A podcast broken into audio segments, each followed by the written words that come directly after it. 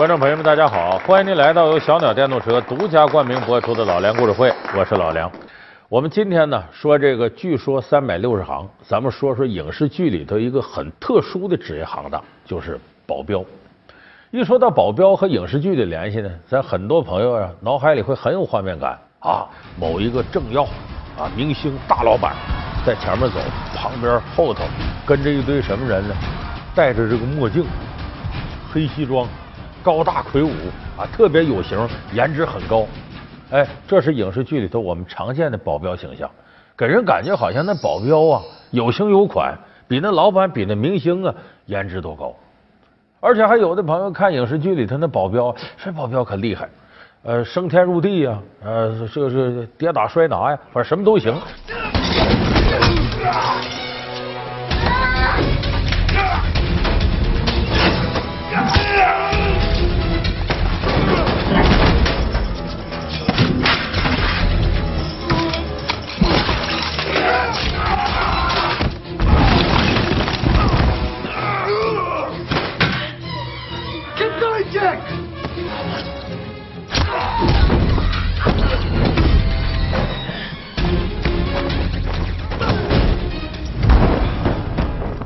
不仅这样呢，他万一保护那人儿，才是个漂亮的女的，十之八九这个英俊的保镖和这个女雇主之间呢，就得发生点事儿。我想跟你说，所以咱们很多人看保镖题材的影视剧呢，都发现了这个特点。那么事实上，保镖是不是这个情况呢？咱们今天就结合影视剧里的保镖形象，咱说说我们现实当中保镖他是不是这样一种生存状态？爱上雇主要付出怎样的代价？买菜做饭，高级特保们真有如此全能？挡子弹，爆隐私，昔日的保护神为何会变成泄密者？本期老连故事会，据说三。首先呢，咱们得先从最刺激的说起，就说这个保镖和雇主谈恋爱这个事儿。咱们看很多影视剧里都是，哎，这保镖高大英俊，孔武有力，而且这个作为一个护花使者，对着女雇主悉心呵护，甚至不惜为她呢牺牲性命。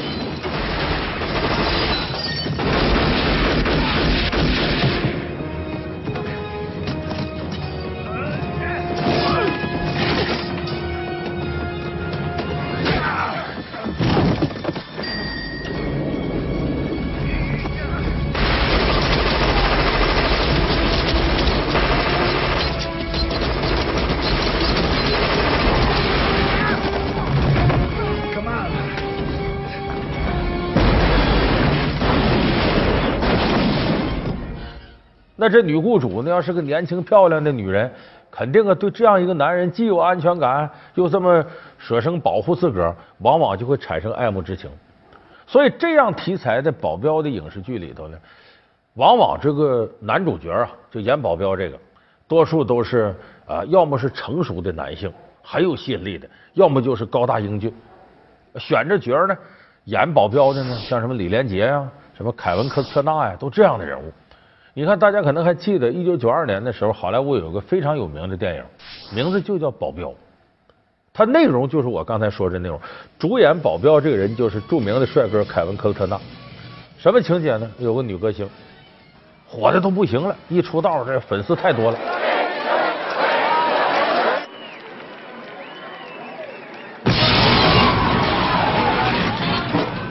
但是呢，这个人红是非多。哎，他身边也有很多人恨他，有人琢磨他，有人要害他，他甚至感觉到人身威胁。这时候，这女歌星琢磨琢磨说：“我不行，我请个保镖吧。”啊，一天都吓死宝宝了，很害怕。找保镖找什么样的呢？人给介绍说有一伙计厉害，说怎么？他以前呢保卫过美国总统，哎，给美国总统当过保镖，那这肯定合格，就把他给聘过来了。哎，就凯文·科特纳演这位。结果这两个人总在一块待着。这时间长了，这女歌星发现，哎呀，这科特纳太可爱了，就爱上了这个保镖。完，俩人就开展了一系列的恩怨情仇的故事。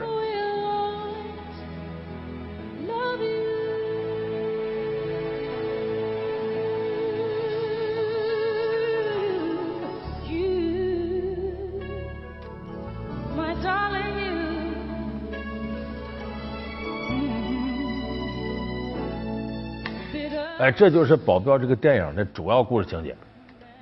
那么说这个事儿，有人说这是电影里头瞎编呗，编什么样，反正有人看就行呗。还真不完全是编，因为在真实世界里头呢，女明星爱上自己的保镖有这样的事儿。你看这个美国有个女明星，这个歌星呢，不是说她长得多好看，造型特别雷人。我一说这你就知道是谁了，Lady Gaga。这个 Lady Gaga 她当时也是面临这个情况，我得雇保镖保护我。就这时候他雇了一个保镖，这个保镖比电影里头那个可威风多了，名字叫彼得。他原来呢干过警察，哎，做过很多复杂危险的工作。这个保镖个儿多高？两米，浑身都肌肉块，高大威猛。说这时候雷迪嘎嘎就挺喜欢这彼得。说你看电影《保镖》里头，说这女明星对着凯文科特纳一样，经常请你喝咖啡呀，那请你跳个舞啊。说雷迪嘎嘎请人干嘛呢？说请人睡觉。你要说请人睡觉，这这有点太脏，不是那个意思。雷迪嘎嘎有个毛病，怕黑。可是你要开着灯睡觉，人也睡不着啊。所以他这样说：“保镖，你呀，到我屋里来，你在那坐着陪着我。你看我睡着了，你再走怎么着？你想想，这孤男寡女的在一屋待着，你能相信他就坐在那吗？所以难免时间一长，传出绯闻来，说这俩人有事儿。这保镖彼得和雷迪嘎嘎有事儿。这雷迪嘎嘎也不避讳这个。他可能也觉得这个是挺好的炒作题材，甚至什么呢？说我这保镖啊，跟我一样有唱歌的天分，哎，他这个男声部唱的不错，把他拽过来，我在唱歌的时候录制这个歌曲的时候，他在里头给我做和声，给我里头唱副歌部分。哎，就说这种事情呢，在这个现实生活当中不是没有，女明星爱上自己的保镖。那么我们再看《保镖》这个电影呢，处理的很有意思，哎，就是不论这个。女明星怎么折腾啊？我多么这个呃爱这个凯文科特纳，凯文科特纳从来没说出一句我爱你来。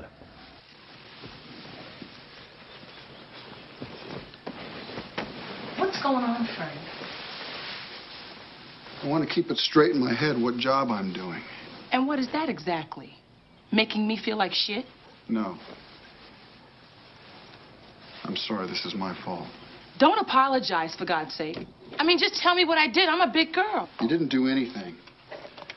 It was me. 而且和他始终保持距离。这个女歌星是谁演的呢？在现实世界里也是女歌星， 前几年已经过世了，著名的惠特尼休斯顿。他在这里边有一首歌叫《I Will Always Love You》。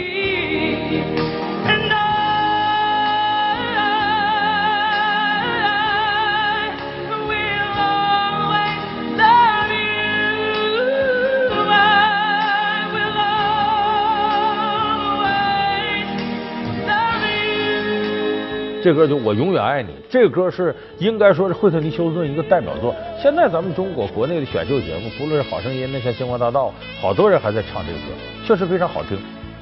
那么最后这电影是怎么结尾的呢？就你看了看完了，你挺生气。就是很多人看这电影得琢磨，他俩能不能弄一块儿去，能不能混到一起去？你肯定是这么想的。结果电影到最后也没说俩人在不在一块儿，就说这个。呃，保镖这合同到期了，要签三年合同，期满了。呃，这时候这凯文科特纳再见，完成任务了。说这时候这女歌星惠特尼休斯顿演着，奔上去一下把他抱住了。完了，电影在音乐当中就结尾了。就他俩到底在不在一块谁也不知道。说为什么电影要这种处理方式呢？这其实也给保镖这个行当的规则，这个电影表示致敬。因为在保镖这个行当里头，如果你要和你的雇主谈恋爱，那你就别干了。他为什么呢？有最简单的法则，就是谈恋爱，在恋爱当中的人，咱有那么句话：恋爱中的人都是傻子。你平常这人挺精明，一说爱上谁懵了，跟二傻子差不多了。而保镖呢，需要高度的冷静和智慧，他要处理很多突发事件、复杂情况。那么，如果你这时候爱上了你的雇主了，你这个脑子就跟浆子似的，你还能干好这事吗？所以，这是保镖这行当的大忌。所以这行的一个职业道德是什么呢？你跟你的雇主之间，你就是保护他，剩下什么样感情联系都不能有。如果有这种感觉，你就不配做个合格保镖，你就违背了保镖这行的职业道德。那有人说，为什么说这个女雇主会爱上男保镖呢？那当然很重要一点，这保镖很帅。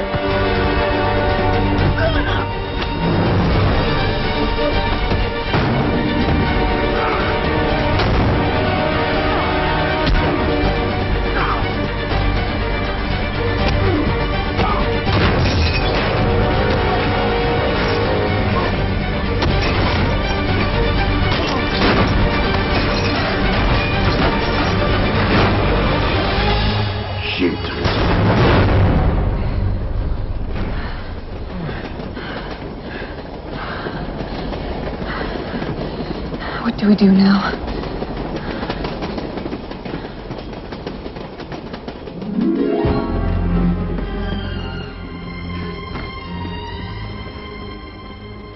有人说，现实当中保镖都那么帅吗？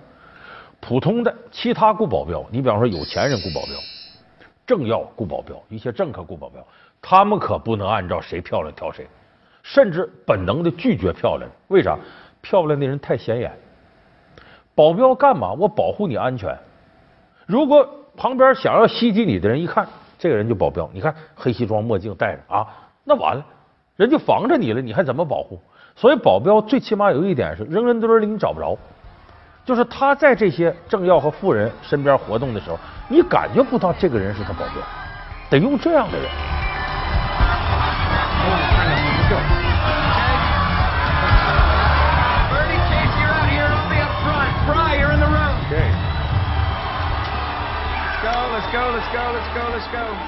所以就说，真正的现实社会当中啊，这个富人和政客雇保镖的时候，绝不可能雇漂亮，哎，得是特别特别普通、貌不惊人这个人。所以说，你看到很帅的保镖，在影视剧里，你看，在现实当中，基本是明星有时候雇帅点的保镖，剩下其他行当是很难雇人。本期老梁故事会，据说三百六十行之保镖大咖。老梁故事会是由小鸟电动车独家冠名播出。所以我说的这，可能有的人说：“哎呀，你说这保镖可真舒服啊，还能接触女粉丝啊，跟着明星游山玩水，近距离接触名人。”其实保镖这行辛苦的要命，不光是辛苦，还有生命危险。你咱们看影视剧里有反映，李连杰主演那个《中南海保镖》，那不就是保护女雇主的时候，枪啪打过来，他在往女雇主身前扑，替她挡子弹。你连死都不怕啊？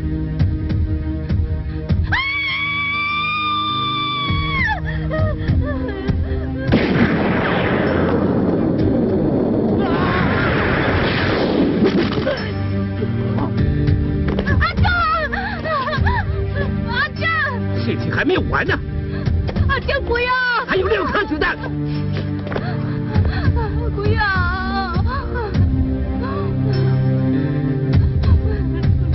建国，我现在就叫他来陪你。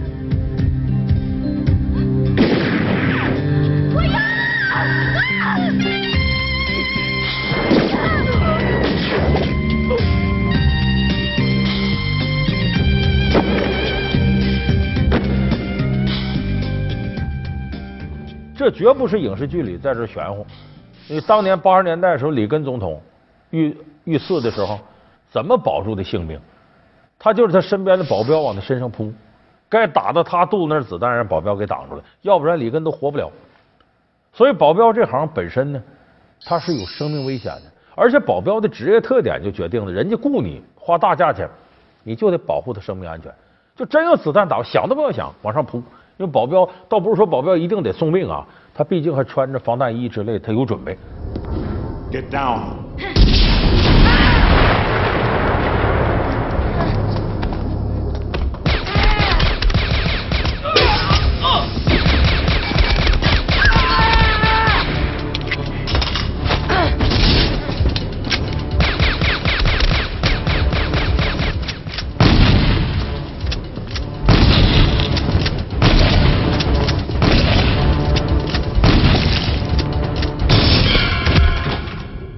你看这里有个典型的事例，就是原来利比亚的独裁者卡扎菲。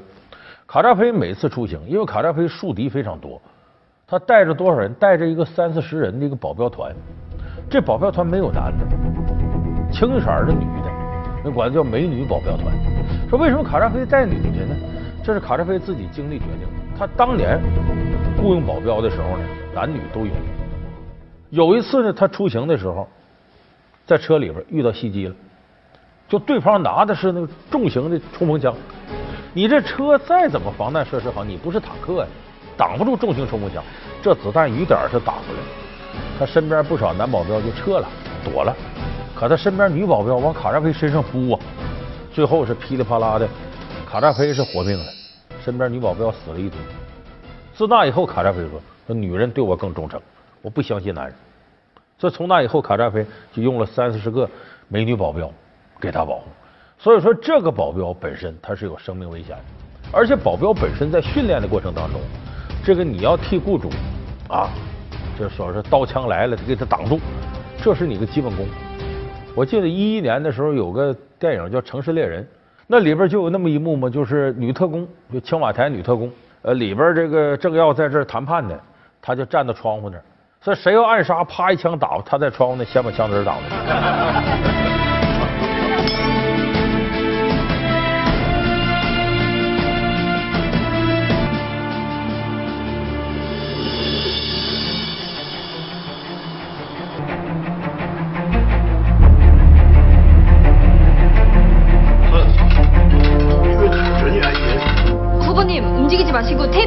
피하십시오. 가족분들도 당황하지 마시고 테이블 아래로 들어가세요. 잘 안 보이시죠? 자, 여, 여, 여보,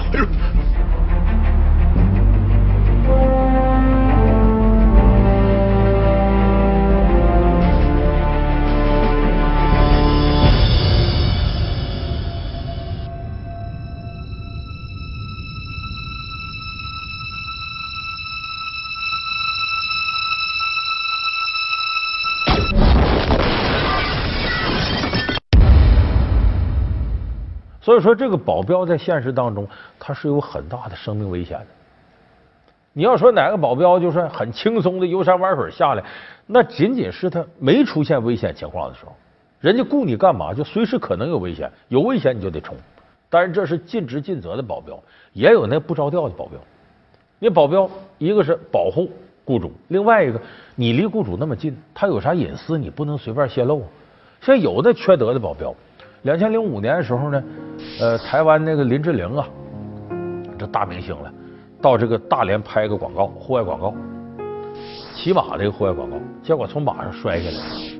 他说是摔下来这个事儿本身这是他隐私，再一个你多漂亮个明星从马上摔下来，他也不能好看喽，趴下来就等于直接就是栽到地上了。结果这照片第二天见报了，怎么回事？林志玲的保镖把他给拍下来了，完了回头卖给杂志社了。你这缺德不缺德？就这绝对违背了，就是说保镖这行这个职业道德。所以这个行当里头呢，呃，它存在着各种各样的规矩。那不是说你想干就就能干，或者说你可以随心所欲的，明星让我怎么着，雇主让我怎么着，不是。有时候他要违背雇主的意愿。你这雇主一高兴，我逛商店去，我上夜店去，不行，他得拦着。杨姐，你要去哪里？很重要的事情，那我陪你去好了。好啊。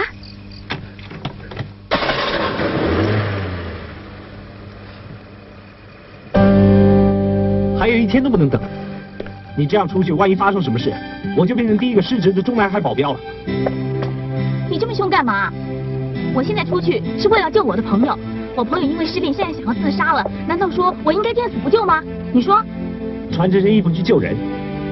我看你根本参加朋友的生日 party，屋里的每一通电话我都监听过了。你给我搞清楚啊，在香港是有人权、有法律的地方，你尊重一下人家的隐私行不行啊？从小到大，没有人敢干涉我的自由，包括我男朋友在内。这样就可以不管别人了吗，杨小姐？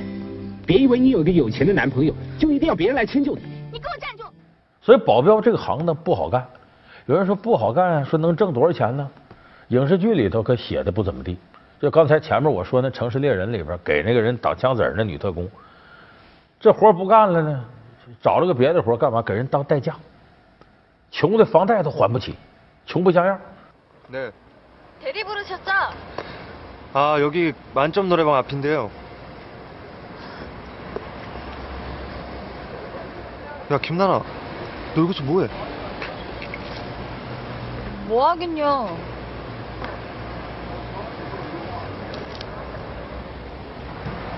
설마 또？ 还有部电影就叫《廉价保镖》，就是三个高中生害怕到学校挨揍，仨人把兜里零钱凑凑请个保镖，还正规保镖，这都影视剧胡说八道。你仨小男孩掏点零钱就请个保镖，这是扯淡。为什么呢？保镖这行刚才我说了，他需要的技能这么多，还面临这么多风险，绝不可能你低价钱就能雇的。 你像保镖公司里的保镖，没事干的时候啊，不是说每个保镖都有活，那么公司得给保镖开多少钱？一年的年薪大概人民币十五万，就啥事没有。基础的工资一年就给你十五万，有活咱再单论。甚至有的那个名人呢，或者政政要还是这个富人呢，他雇保镖，五万块钱一天的都有。就你给我干一天是五万块钱，所以说这行收入相对来说那是很丰厚的。可是这个丰厚的收入背后呢，意味着非常多的付出。你像保镖，如果你这个雇主在活动，你就不能休息。保镖经常有一天就二十四个小时不睡觉的时候，这是常有的事儿。而且保镖的技能要求，咱一想象擒拿格斗这肯定得会，剩下你像开车，甚至开什么直升飞机、驾驶着轮船，这些都得会。包括有些特殊的行业里，保镖的技能像攀岩呐、翻山越岭这些，他平常都是他的训练科目。再有在保护雇主隐私的过程当中呢，你像甚至这个带孩子啊、做饭，这在电脑里头各种操作。就我们看零零七会那些活，很多保镖都会，但是你不一定用上。但关键时刻，你说你这雇主，你俩到一个人生地不熟的地方，雇主饿了怎么办？你保镖的职责保护他安全，他饿了饿的不行了，也是安全问题，你还得给他找饭吃去。荒郊野岭得知道采什么蘑菇给他做点饭。所以保镖这个行当他是特别不好干的。你记住，这样的行当一旦不好干，他必然薪水高。所以说我们在生活当中，你看，你以为保镖这个看着挺威风、挺好玩。你干你就知道，那辛苦的不得了。而且保镖这行当呢，最大的两个敌人呢，第一个是面临的危险，这肯定；第二个是内心世界的诱惑。就是干这个东西很枯燥，而且你伺候那人非富即贵，要不就很漂亮。有很多时候身边到处都是钱，你动不动拿不拿？有时候雇主一句话啊，你别干保镖了，你给我当老公吧，你怎么办？你还能不能守住这个职业道德底线？所以保镖的这个生涯既充满着危险，同时又充满着各种诱惑。而且诱惑来临的时候，恰恰是你从事枯燥单调工作的时候，能不能守住这个底线？这还是关键问题。所以我们看有很多保镖呢，尽职尽责的完成任务之后呢，他如果要转行的时候，往往都要请一个呃心理咨询师来给自己做心理辅导。因为在做保镖这时候，这是特种行业，他面临的心理压力非常大，面临的诱惑也多，他必须要经过心理疏导之后，才能转入其他行业正常的生活。